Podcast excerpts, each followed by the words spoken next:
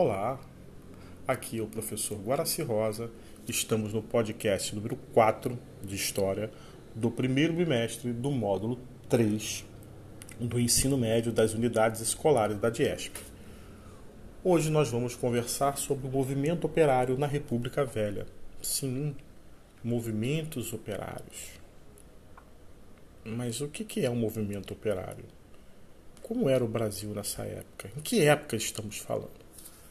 Estamos falando dos primeiros anos do século XX, quando a atividade industrial no Brasil começou a se desenvolver mais forte. Não como deveria, mas diante do que era até o século XIX, né, se desenvolveu bastante.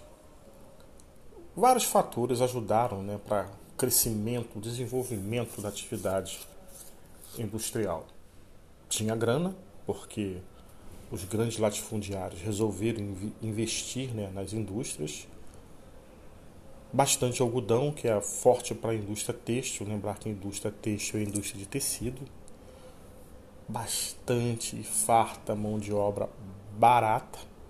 Quer dizer, vários fatores contribuíam para isso. Só que as condições de trabalho nas fábricas parecia a Inglaterra do século XVIII. Lembra lá quando você estudou a Revolução Industrial de como estavam os operários, né? como viviam, como o que ganhavam, como ganhavam? Aqui estava a mesma coisa no início do século XX. Só para você ter uma ideia. Os trabalhadores chegavam a trabalhar, chegavam a ficar 14 horas trabalhando nas indústrias. Crianças de 8, 10 anos trabalhando na indústria. Não existia direito nenhum. Não existiam férias, tá? descanso semanal, salário baixíssimo. Os locais de trabalho não tinham uma ventilação adequada, muito fechado. Isso ocasionava doenças.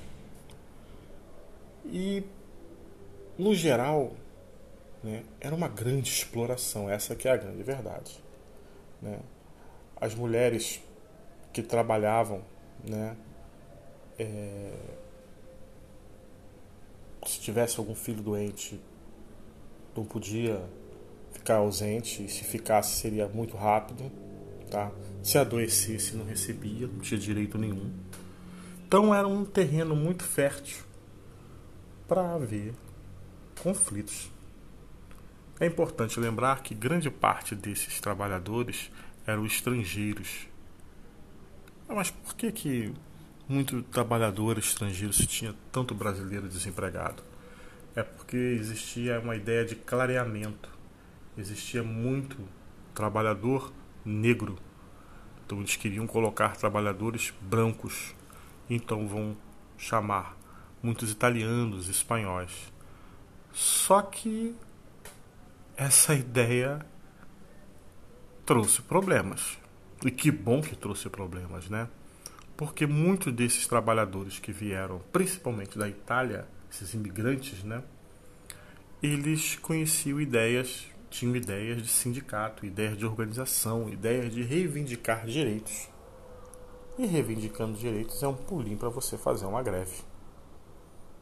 E isso já acontecia lá na Europa há mais de 100 anos. E essas ideias vão chegar aqui. E quando chega no ano de 1917, estoura uma greve. Tá?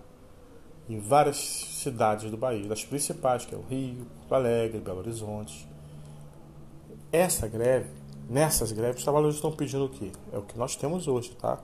Oito horas de trabalho, fim do trabalho noturno para as crianças e mulheres, aumentos salariais, melhores condições de trabalho, tá?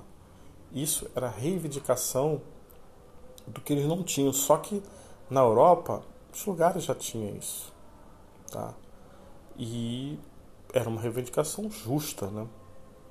muito justa para o que para o que acontecia com os trabalhadores.